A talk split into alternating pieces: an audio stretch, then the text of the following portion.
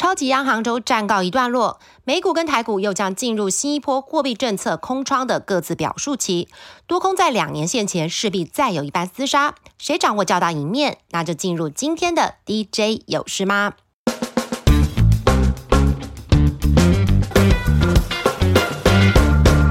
我们访问到的群益期货分析师高子旭认为，联储会升息一码跟他的预估相当，利率点阵图也显示已经进了利率的高点，但今年还没有降息的可能。广义货币供给量也就是 M2 还在加速的紧缩。不过因应此波美国银行业的流动性问题，联准会虽然没有松口放手缩表，但量化紧缩也就是 QT 也已经半残，这让短期从金融股权重较大的道琼以及美国罗素两千指数流出的资金。转向炒作大型科技股，也带动了台湾中小型电子股活蹦乱跳。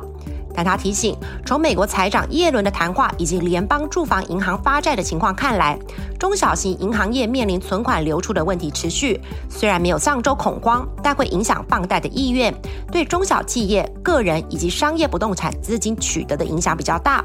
如果还想有类似此波暴力式做多的投资人，建议等待下次冲击的来到。他推测，可能就是又有新的银行危机事件，或是裁员潮扩大带动的连锁效应。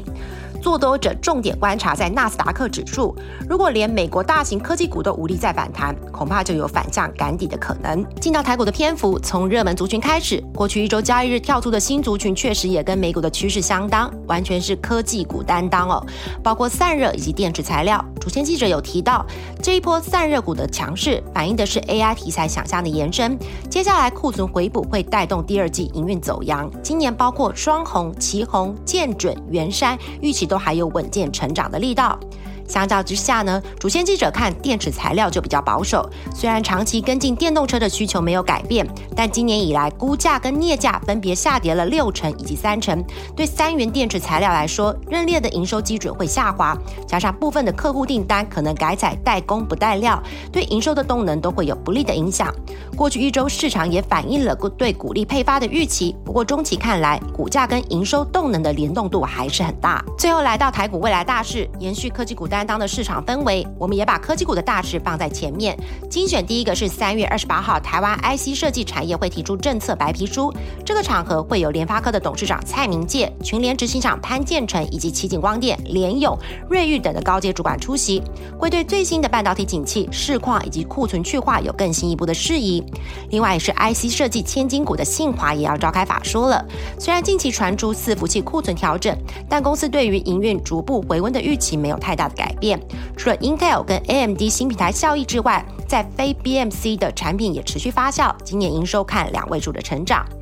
同样也是半导体族群的中沙、嘉登，下周也有周年晚宴。两档都是台积电耗材的供应商，也都是三纳米的概念股。其中呢，嘉登的成长性会比较清晰，因为产品在大陆市场受惠去美化的程度很大，全年的营收目标成长二十五个 percent 以上。那中沙的营运呢，则是拼逐季回温，但全年预期跟去年是持平的。设备厂鹏毅股票代号六六一三，下周会召开法说，公司在手订单维持一百亿元出头，订单能。见度无虞，全年营收有机会创高。不过设备厂属于景气的落后指标，新接订单的动能目前已经处于高原期。接下来能不能有超乎市场的期待？中国电动车半导体扩厂的潜在新接单洽谈是关键。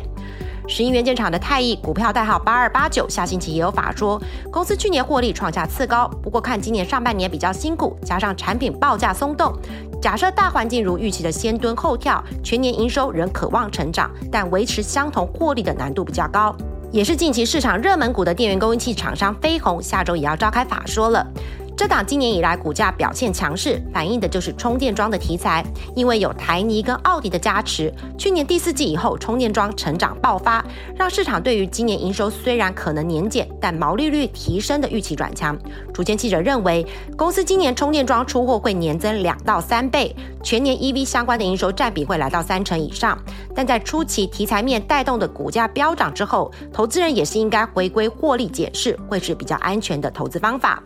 验证厂商六一四六的更新也要召开法说了。公司今年的动能包括 WiFi 七商用市场换机潮，晶片大厂在五 G 毫米波晶片组持续耕耘，以及未来将有更多搭载五 G 毫米波晶片组的终端产品问世。今年营运仍十分的正向。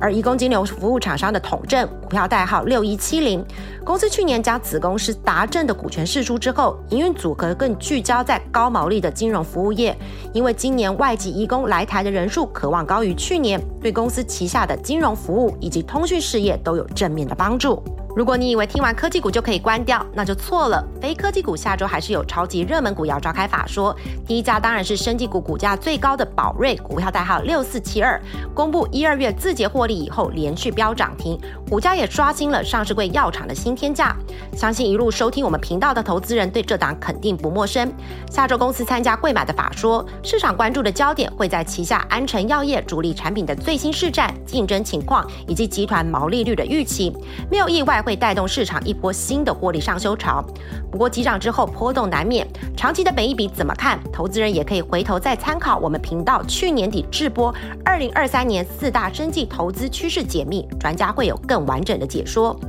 连锁药局通路的大树股票代号六四六九也会参加贵买的说明会，这家也是我们在大小事请专家介绍过，投对可以复传三代的零售通路业。介绍的时间点应该是在二零二一年的九月。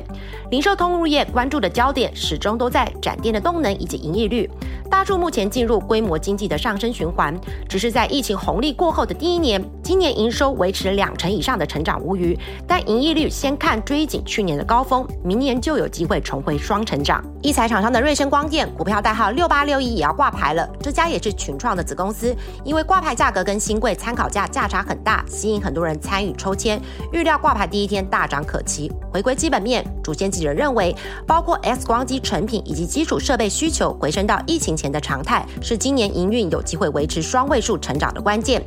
千金股的雅德克 KY 下周也要参加证交所的业绩说明会，受惠于中国景气的复苏，公司三月起就会进入传统的旺季。公司不仅看好今年的营收会回到双位数的成长，也认为目前已经进入新一波的上行循环周期。而且因为中国智慧化城市、自动化的趋势以及疫情带来的非典型缺工，会让这波的上行循环周期走得比往年更长。金融业也有张营跟永丰金要召开法说，我们团队是认为，在升息循环近尾声，还有金融业更重流动性之下，短期类股没有太多超乎大盘表现的空间，只是股价有所修正，就会吸引存股族的青睐。如果是着眼长线的存股族，直利率近四个 percent 的个股，应该是比较好的选择。最后是想买车朋友关注的讯息，和泰车旗舰跨界跑旅 Crown 上市记者会，这个也是 Toyota 品牌中最顶级的车款。去年在日本刚上市呢，接单就超过了一万张，候车期最长超过一年哦。台湾上市预料也会吸引新一波的目光。另外就是三月二十八号到三十一号有智慧城市展，有兴趣的听众可以前往关注，像是电信业者、保全业者推出最新的整合解决方案。回归资本市场比较关注的，应该还是有储能概念的东元以及大同的董总也会出席，渴望试出最新储能以及节能管理的技术发展，看看有没有机会吸引市场更多的目光。以上就是这周的 DJ 有事吗？希望对您的投资有帮助，我们下周见喽，拜拜。